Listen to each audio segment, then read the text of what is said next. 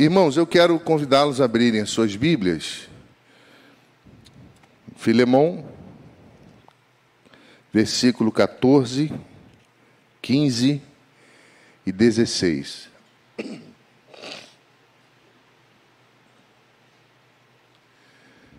Filemão 14, 15 e 16. Diz assim: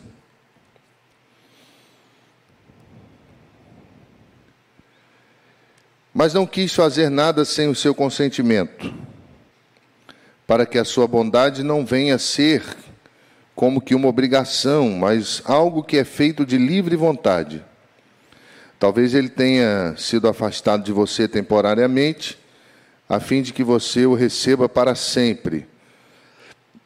Não como escravo, mas muito mais do que escravo, como irmão caríssimo especialmente a mim, e com maior razão de você, quer como ser humano, quer como irmão no Senhor. Irmãos, é, essa carta de Paulo a Filemão, vimos aqui semana passada muitos, muitas questões interessantes. Primeira, e que é a única carta que Paulo se apresenta como prisioneiro. Todas as suas cartas ou ele está se, se apresentando como apóstolo, ou ele está se apresentando como escravo, dulos de Cristo. Mas aqui, de maneira muito sábia, ele está falando, o enredo, o ambiente é de alguém que precisa receber um escravo de volta. E ele está se apresentando como escravo, como prisioneiro do Senhor.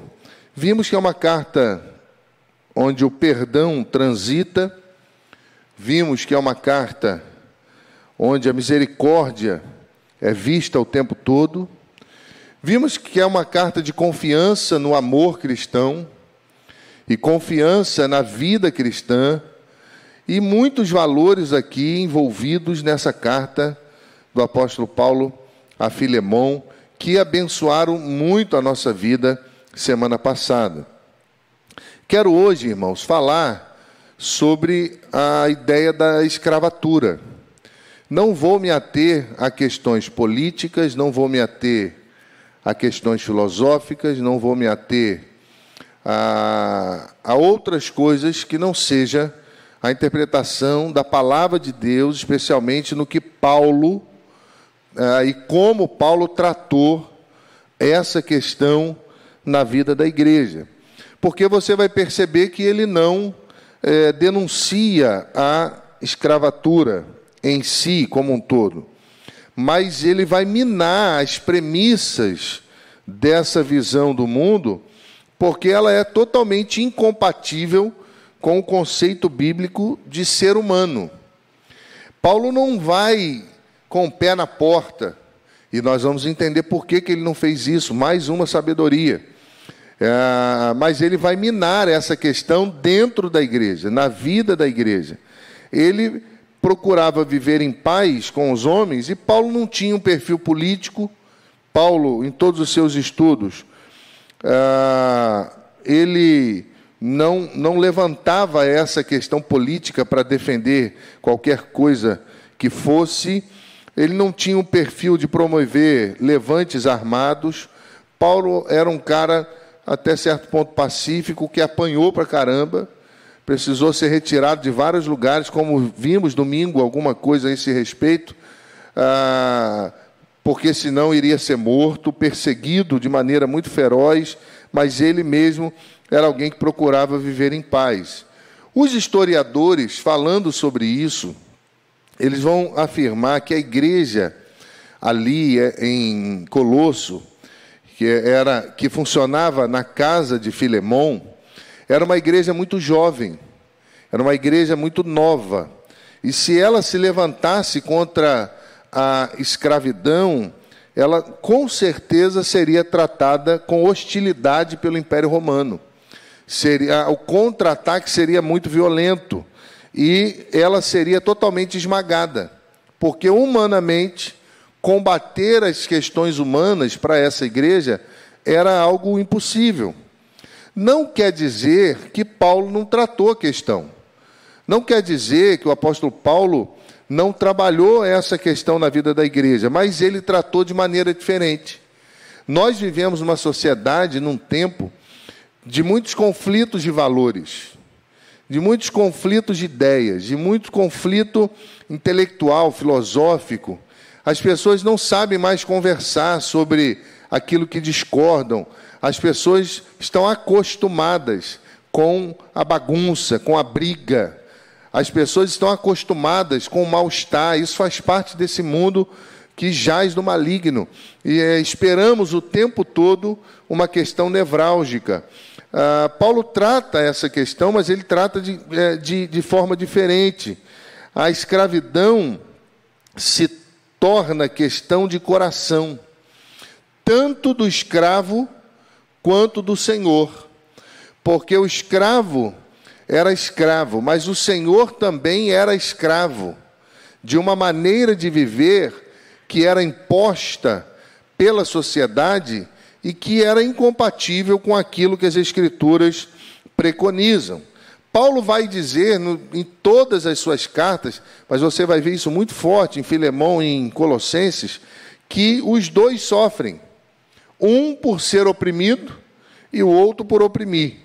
Para Paulo, essa questão da escravatura é uma questão de desumanização. Vai além daquilo que nós vemos hoje. Romanos capítulo 1, verso 16, ambos podem experimentar a transformação do coração, porque o texto diz: Pois não me envergonho do evangelho, porque é o poder de Deus para a salvação de todo aquele que crê, primeiro do judeu e depois do grego. Você que vem acompanhando os estudos, você percebeu que em Filipenses, em Filipo, no conflito judaizantes entre judeus e gentios, é, Paulo vai combater isso porque o judeu desprezava o gentio, dizendo que eles não tinham direito à salvação. Paulo vai dizer que eles se tornam também co-herdeiros, co-participantes. E agora, judeu e gentio são feituras de Deus, que é a ideia grega para uma obra de arte. Então Deus cria uma terceira raça, que é a raça de cristãos. E esse mesmo princípio que ele ensina à igreja em Éfeso, ele está tratando aqui, nesse sentido também, do texto de Romanos. Romanos 1,17. Cristo libertou, é, visto que a justiça de Deus se revela no Evangelho, de fé em fé, como está em, é, escrito: o justo viverá pela fé. Cristo liberta Paulo da escravidão do pecado e ele estava convicto que Deus podia libertar qualquer pessoa de qualquer coisa. Então, o enredo que ele vai construir é que ele não se envergonhava do Evangelho, que é poder de Deus para a salvação de todo aquele que crê. E ele continua, porque a justiça se revela no Evangelho, de fé em fé, porque o justo vive pela fé. E ele vai trazendo esses princípios do, do cristianismo para a vida da igreja. Mas quando ele trata profundamente essa questão, ah, em suas cartas, Paulo se dirige aos escravos como seres responsáveis. Nós vimos semana passada que o escravo não tinha direito a nada, o escravo ah, ah, não era contado, e um escravo fugitivo e ladrão, pior ainda, ele podia ser morto, podia ser humilhado em praça pública, e não acontecia nada. Então, Paulo, quando vai falar do, do escravo, da escravatura em si, em todas as suas cartas, ele vai se dirigir a eles como seres humanos. Eles não eram considerados seres humanos. Mas ele está se referindo à igreja, ele está tratando a igreja nesse sentido. E eu me lembrei agora como que essas coisas são são é, muito muito tênues, muito às vezes desapercebidas essa questão do preconceito dentro da igreja, isso é pecado. Me lembro que uma vez convidei um ministro de música e pedi uma família para poder receber, levar para almoçar, e assim foi feito. Ele estava em processo ainda. E aí, quando tive com o casal que recebeu, a esposa disse para mim assim: É, pastor, ele é pretinho, né? Fiquei olhando para a cara dela. Falei, mas que isso? Então, é sorrateiro demais, e isso é pecado. Isso é pecado. Como tantas outras coisas. E Paulo, ele não vai com o pé na porta, mas ele vai chamando os escravos de seres humanos, que não existia na época. Então, enquanto o Império Romano a, propagava uma coisa, a igreja estava sendo orientada a viver outra. Efésios capítulo 6, versos 5 a 9 diz assim: Quanto a vós outros servos, obedecei a vosso Senhor segundo a carne com temor e tremor, na sinceridade do coração, como a Cristo, não servindo à vista como para agradar homens, mas como servos de Cristo, fazendo de coração a vontade de Deus, servindo de boa vontade como ao Senhor e não como a homens, certos de que cada um, se fizer alguma coisa boa, receberá isso outra vez do Senhor, quer seja servo, escravo, quer seja livre. Porque nesse tempo também existiam escravos que eram donos de escravos. Uma confusão muito grande. E vós, senhores, de igual modo, procedei para com eles, deixando as ameaças, sabendo que o Senhor, tanto deles quanto vosso, está, está nos céus e que para com ele não há acepção de pessoas. Eu fico imaginando essa igreja, irmãos. A igreja enfrenta questões sociais desde o seu surgimento. Não é? Aqui ela está passando pelo problema da escravatura. E hoje a gente passa pelo problema do homossexualismo, do, do lesbianismo, do LGBTQIGD, tantas outras coisas. A igreja está passando por esse mundo, está inserida numa sociedade, segundo as Escrituras, é, que jaz no maligno, não é? E ela precisa seguir de acordo com os valores das Escrituras. Mas só fazendo isso já é, já é um negócio esquisito. Por quê? Porque há uma pressão de todos os lados para que você aceite aquilo que Cristo não ensinou, para que você viva de acordo com o mundo, não de acordo com os preceitos do Senhor. Então, hoje a igreja enfrenta a destruição da família. Hoje a igreja enfrenta a destruição de valores que para nós são muito pesados, são muito importantes, são muito sérios, mas a sociedade não os tem mais.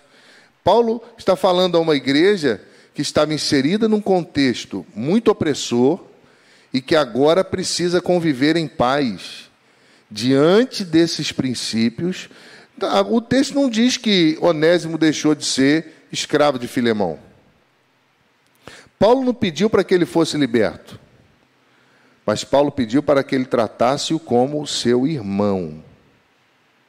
E eu fico imaginando essa igreja, os dois sentados no banco, um senhor, outro escravo, e cheio de escravos e senhores, e agora eles entendendo o papel de cada um e eles buscando viver em paz, com respeito, diante de uma sociedade corrompida. Que coisa, não é, irmãos? Agora, pela fé, eles são filhos de Deus, em cujo reino não há nem escravos, nem libertos, porque Deus não faz acepção de pessoas. Olha o texto de Gálatas 3, 26 e 28. Pois todos vós sois filhos de Deus mediante a fé em Cristo Jesus, porque todos quanto fostes batizados em Cristo, de Cristo vos revestiste. De, de, sorte não pode haver judeu nem grego, nem escravo nem liberto, nem homem nem mulher, porque todos vós sois um em Cristo. Paulo vai desconstruindo esse jogo o tempo todo que a sociedade vive porque isso também é preconceito. Cada um tem seu lugar no reino, cada um é importante é, na, à, à luz daquilo que Deus orientou no reino. E ele insiste mais, irmãos. Ele insiste que o relacionamento entre escravo e senhor deve evidenciar que eles pertencem a Jesus. Imagina. Se você fosse Filemão, você receberia Onésimo? Fugiu e ainda roubou você? Irmãos, tem coisas na vida da gente que só Deus pode fazer. Tem coisa na vida da gente que humanamente, aos nossos olhos, é impossível. E eu fico pensando a confiança que Paulo tinha no amor, na vida cristã de Filemão, e ele diz: Olha, eu estou mandando com você o meu coração, recebe-o como se você estivesse recebendo a mim. Mas agora, não recebe mais como escravo, recebe como irmão, e o que ele te deve eu vou pagar. Paulo não tinha certeza nenhuma que Filemão iria fazer o que ele pediu.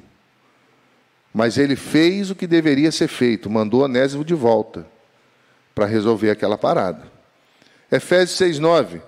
E vós, senhores, de igual modo procedei para com eles, deixando as ameaças, sabendo que o Senhor, tanto deles como vosso, está nos céus e que para com ele não há acepção de pessoas. Veja bem, ah, Paulo não combateu a escravatura, combateu. Só que ele não combateu irracionalmente, porque era irracional enfrentar uma Escânia chamada Império Romano pela frente. Ele combateu ensinando o Evangelho, ensinando a igreja a viver. Por que igreja? Porque não se espera que o mundano viva assim. Não se espera que aquele que não conhece a Cristo viva assim. Então ele vai ensinando a igreja. E ele fala com o escravo, mas ele também fala com o senhor do escravo. Ele orienta os dois. E o versículo 14 nos ensina algo extraordinário, irmãos. Porque se alguém está sendo obrigado a viver como cristão, mas vive como mundano, se dizendo cristão, alguma coisa está errada. Se alguém precisa o tempo todo ficar dizendo a você, ó, não faz isso. Se alguém precisa o tempo todo ficar dizendo, poxa, isso não é legal. Esse comportamento não é bom, essa maneira de falar não é boa, alguma coisa está errado. Porque ele está dizendo a Filemão no verso 14: Eu não quis fazer nada sem o seu consentimento para que a sua bondade não venha a ser uma obrigação. E você é, mas algo que é feito de livre vontade. Paulo não podia, meu irmão, obrigar Filemão a alforriar Onésimo, negando a ele a oportunidade de exercer a liberdade de fazer a melhor escolha. Porque um seria liberto e o outro seria escravizado. Paulo não poderia desejar a liberdade de Onésimo, violando a liberdade de Filemão. Por isso que ele aconselha, meu irmão, dizendo: receba-o como irmão. Receba, isso seria suficiente para mudar alguma coisa. Se eu tratar você como irmão, muda alguma coisa. Se você me tratar como irmão, muda alguma coisa. Se nós nos tratarmos como irmãos em Cristo, filhos de Deus, as coisas que estão arranhadas vão ser transformadas de alguma forma. Porque nós somos irmãos. A Bíblia não fala sobre os domésticos da fé? Primeiro, os domésticos da fé. O cuidado que nós temos que ter uns com os outros, o zelo que nós temos que ter uns com os outros. Por quê? Por causa de Cristo. Porque em Cristo todos nós somos irmãos. O problema é que quando nós escravizamos alguém, o problema é quando nós achamos que temos essa, essa autoridade de nos achar melhores do que o outro. O problema é quando muitas vezes nós usamos prerrogativas inconcebíveis da vida cristã para fazer dissensão, separação, classes dentro da igreja. Isso não está de acordo com as Escrituras. Paulo não pode pedir para um ser liberto escravizando o outro. Paulo fala, tenha liberdade de consciência, mas ele diz assim: por favor, não recebam só como escravo, recebam agora como seu irmão. E eu quero continuar um pouco mais, meu irmão, dizendo que Romanos 12, 1 e 2, Paulo está exortando os cristãos a avaliar os costumes e hábitos e rejeitar o que é contrário aos padrões de Deus, porque ele diz assim: Rogo-vos, pois, irmãos, pela compaixão de Deus, que apresenteis os vossos corpos como sacrifício vivo, santo, agradável a Deus, que é o vosso culto racional. A palavra racional aí grega é espiritual. E não vos conformeis com este século, mas transformai-vos pela renovação da vossa mente, para que experimenteis qual seja a boa, agradável e perfeita vontade de Deus. A palavra conformar aqui é se moldar de modo semelhante, ter o mesmo padrão, parecer com aquilo que não deve. Você já leu na Bíblia quando a Bíblia diz fugir da aparência do mal? O povo não se preocupa mais com isso. São namorados que viajam sozinhos.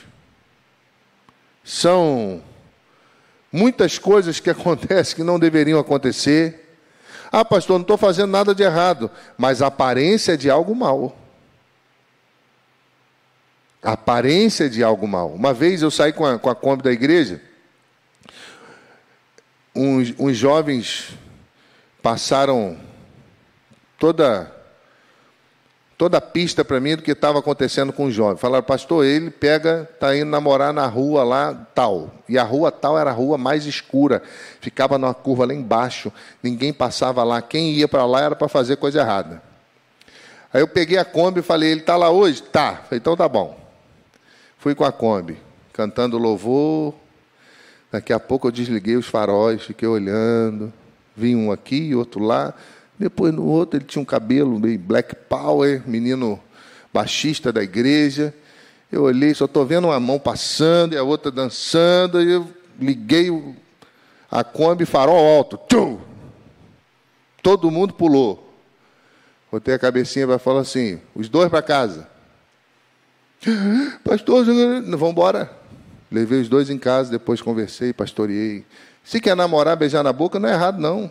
Beijar é bom pra caramba, mas tem que ser numa rua escura, escondida.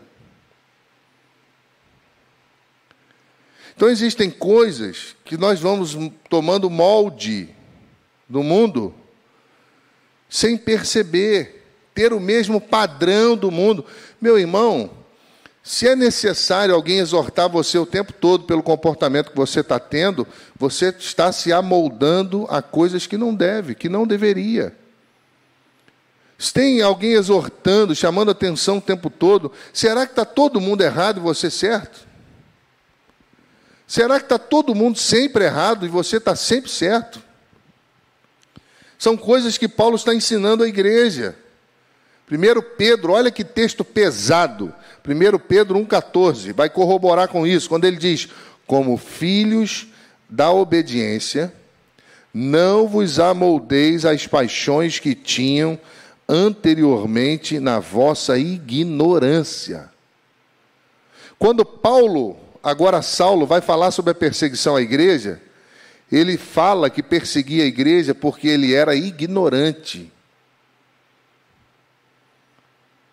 Então, às vezes, não tem essa história, não, meu irmão. Entregou a vida a Jesus, Jesus tomou você por completo, agora você é dele. E espera-se que o cristão seja diferente do mundo. Roma enforcava Filemão, é, Onésimo. Roma mataria Onésimo. Mas a igreja amaria Onésimo. Roma humilharia Onésimo.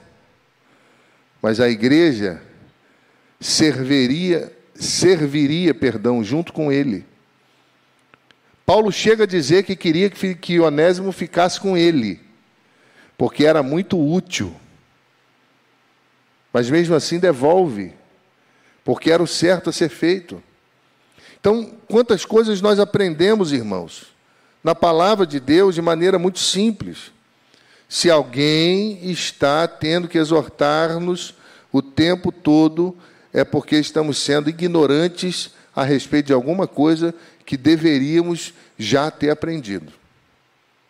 A gente precisa entender isso. E é nesse processo que Paulo faz ah, ah, que essas coisas eh, que subvertem a vida cristã, essas questões é, é, que ajudam a subverter a caminhada cristã, no sentido da própria escravidão na visão cristã, que a, a gente precisa dar um pouco de atenção. E tem três coisas aqui, eu estou caminhando para o final, irmãos.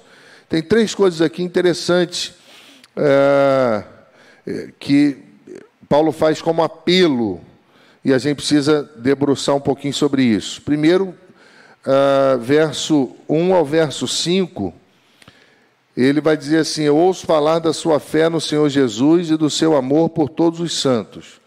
Paulo está falando com Filemão na carta.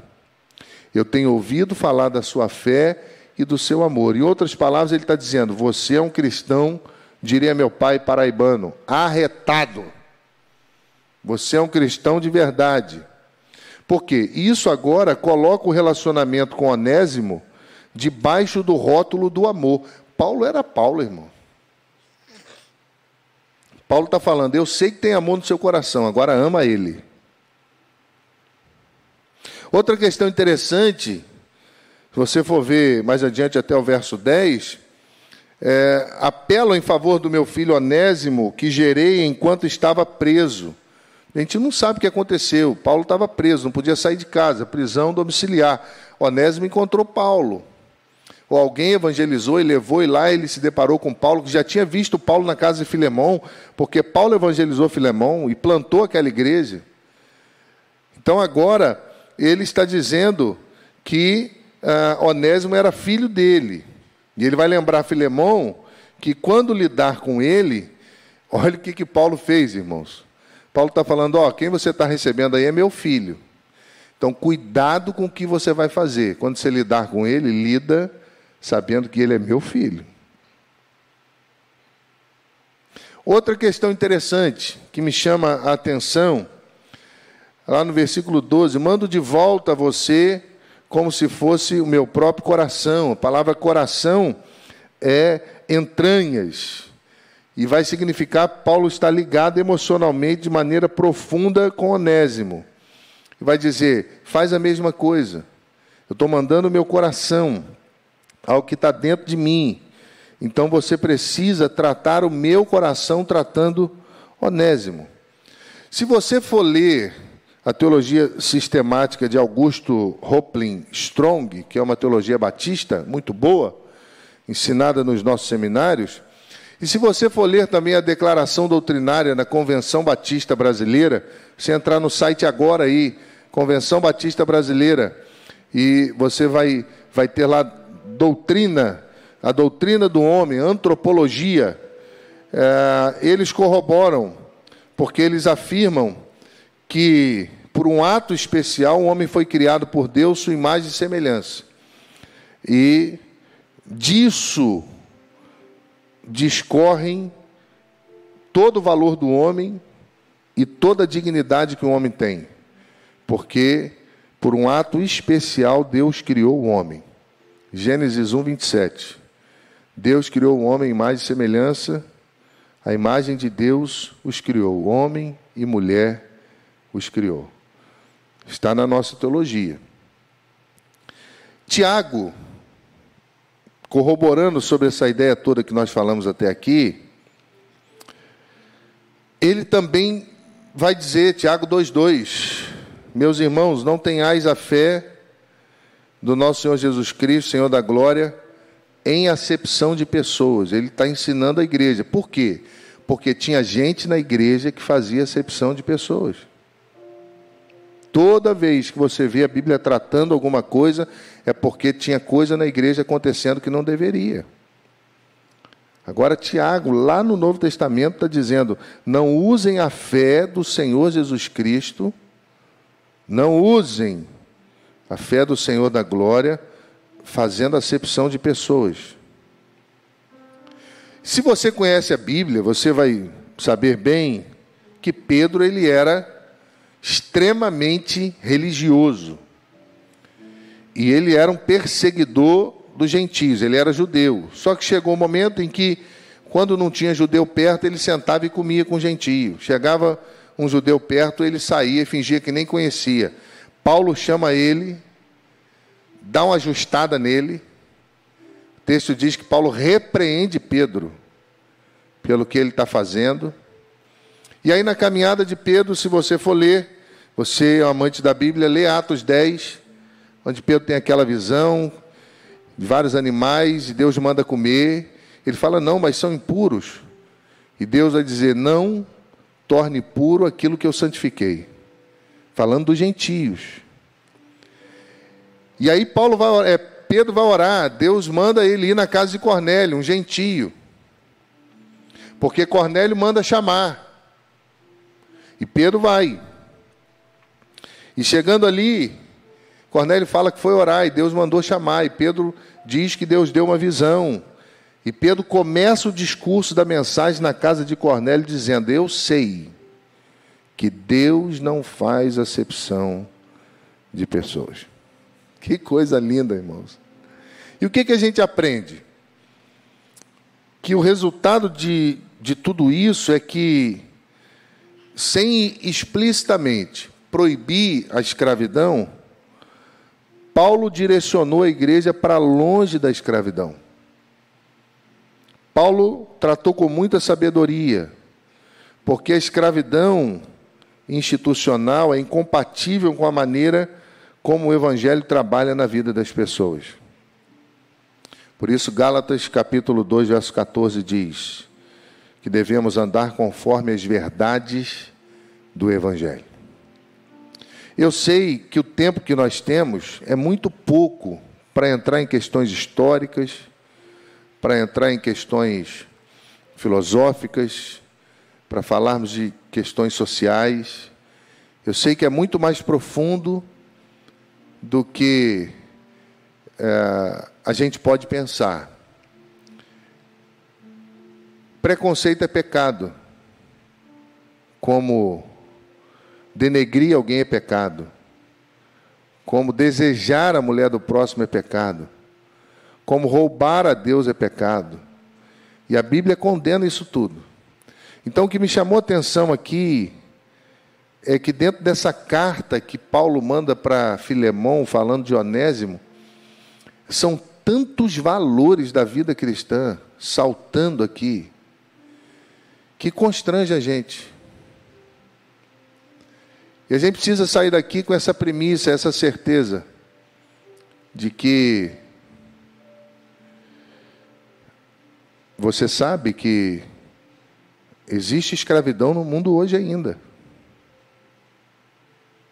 Em pleno século 21 existe escravidão no mundo hoje.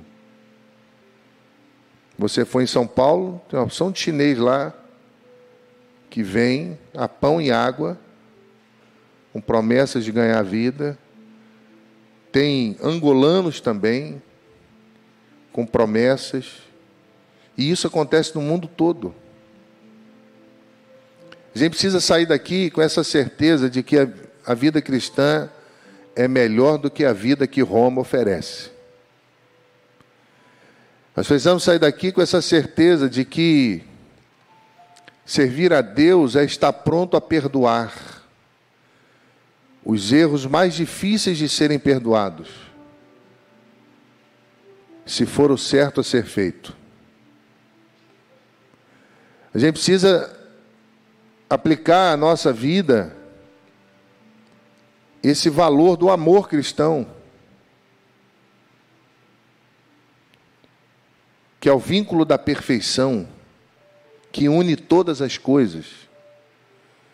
Nós precisamos, irmãos, aplicar a nossa vida.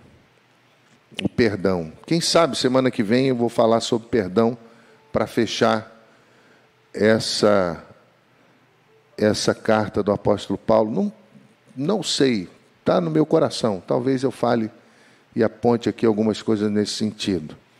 Mas fato é, e glórias sejam dadas ao nome do Senhor, é que, pela graça de Deus, o Senhor nos permite, à luz das Escrituras, medir a nossa vida. Enquanto Onésimo e Filemão estão sendo medidos a, pela régua do Evangelho, sabe por que isso aqui significa cânon? A palavra cânon significa régua ou vara de medir. É a compilação dos textos sagrados. Nós somos medidos pelas Escrituras. Se é alguém que faz acepção de pessoa, se é alguém que trata as pessoas diferentes, se tem dinheiro, se não tem, pela cor da pele, está errado. Porque Deus não faz acepção de pessoas. Que Deus te abençoe.